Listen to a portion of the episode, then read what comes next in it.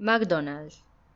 Es literalmente un imperio de las hamburguesas, ya que tiene franquicias en casi todos los países y todos vimos alguna vez la gran M amarilla, que es su logo.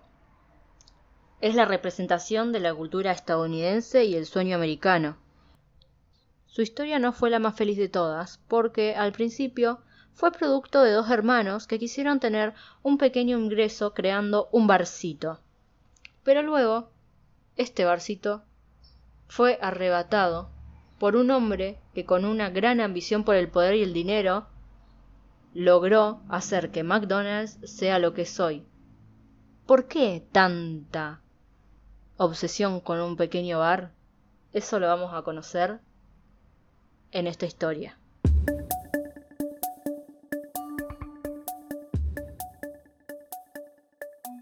Pero antes que te cuente cómo se fue dando todo, déjame presentarme. Soy Jennifer Valdés, estudiante de Periodismo y Comunicación. Me gusta investigar sobre la historia de cómo se fueron creando los casos de éxito. Vamos a ver lo que hay detrás. Vamos a ver el 99%.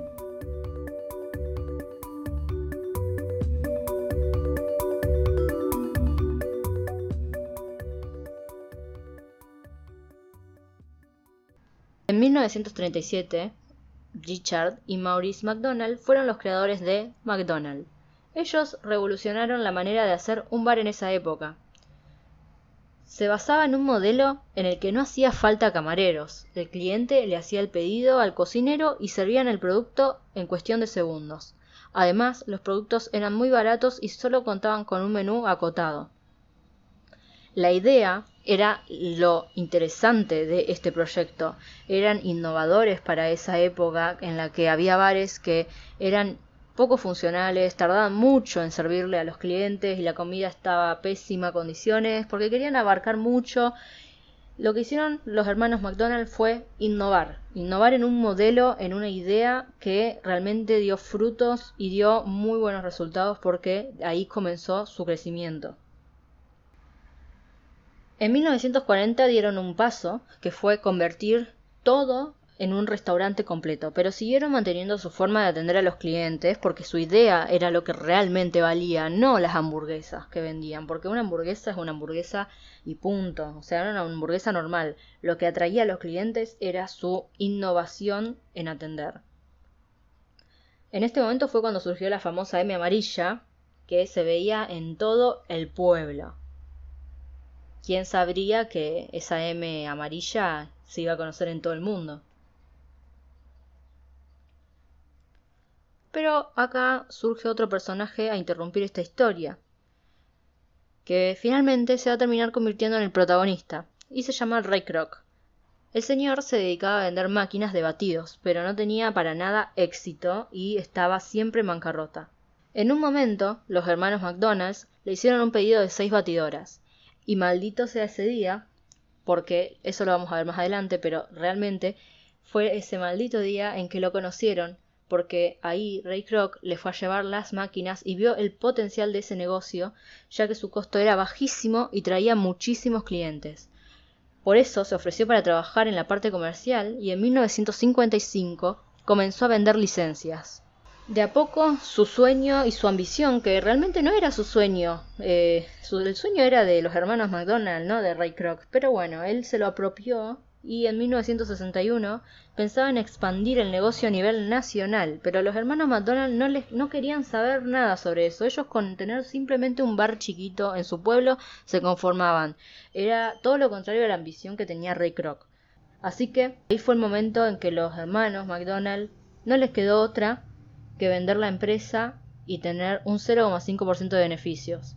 ¿Por qué esto? Porque Ray Kroc estaba realmente obsesionado con hacer crecer McDonald's y ya los había vuelto locos a los hermanos McDonald's.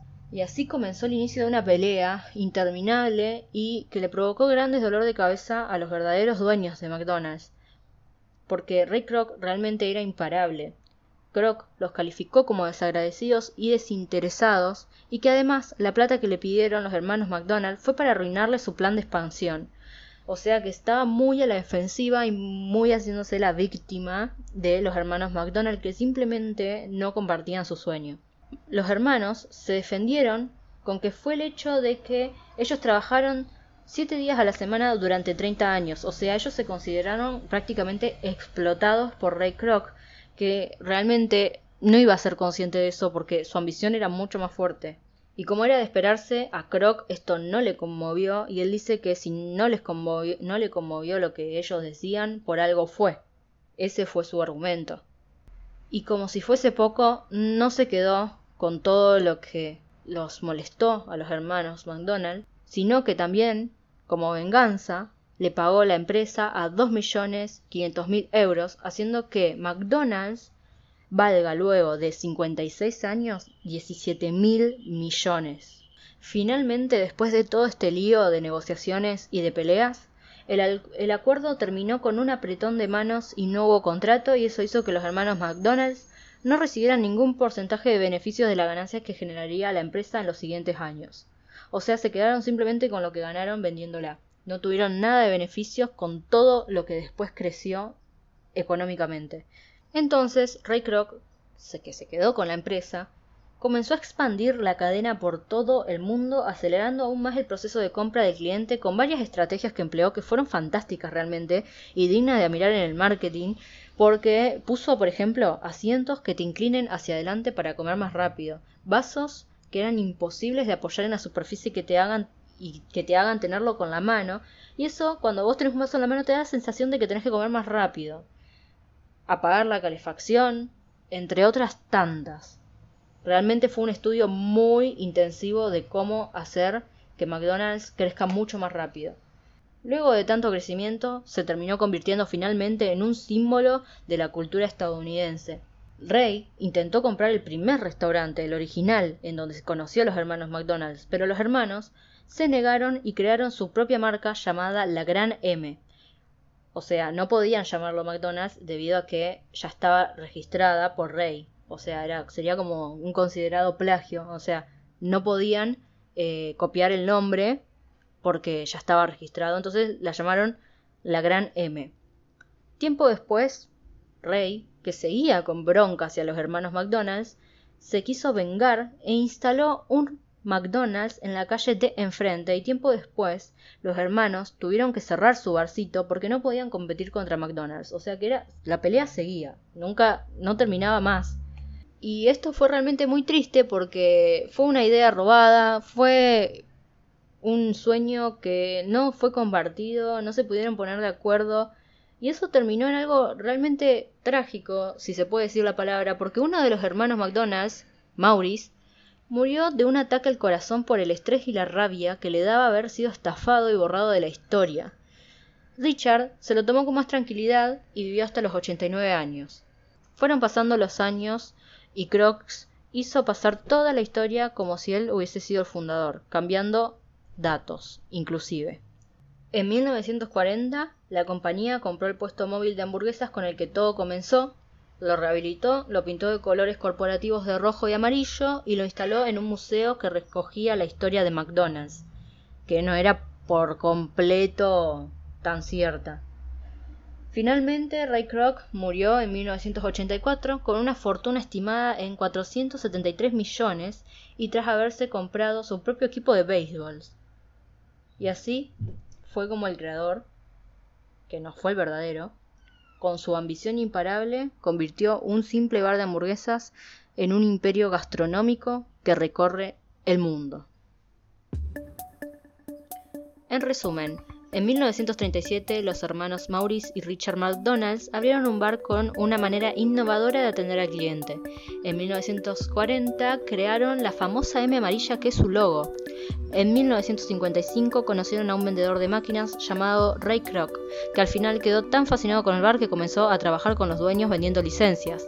Su sueño de expansión fue tanto que en 1961 terminó peleándose con los hermanos McDonald's porque ellos no querían llegar tan lejos. Entonces, terminaron vendiéndole la empresa a Ray Kroc. Fueron años de peleas, Ray pasó años realizando múltiples venganzas hacia los hermanos hasta que Maurice fallece primero por estrés de la situación y en cambio Richard se lo tomó de una manera más calmada. Finalmente, McDonald's cuenta en su historia como fundador a Ray Kroc y cuenta con una fortuna miles de veces mayor a la inicial. Mientras tanto, los verdaderos dueños quedaron en la historia. Ya llegamos al 99%. Te invito a que me comentes por mi Instagram o por mi Twitter arroba 99%historiapodcast qué te pareció este caso. Muchas gracias por escucharme. Recordá que subo un podcast por semana, así que nos vemos la próxima con el 99% de historia de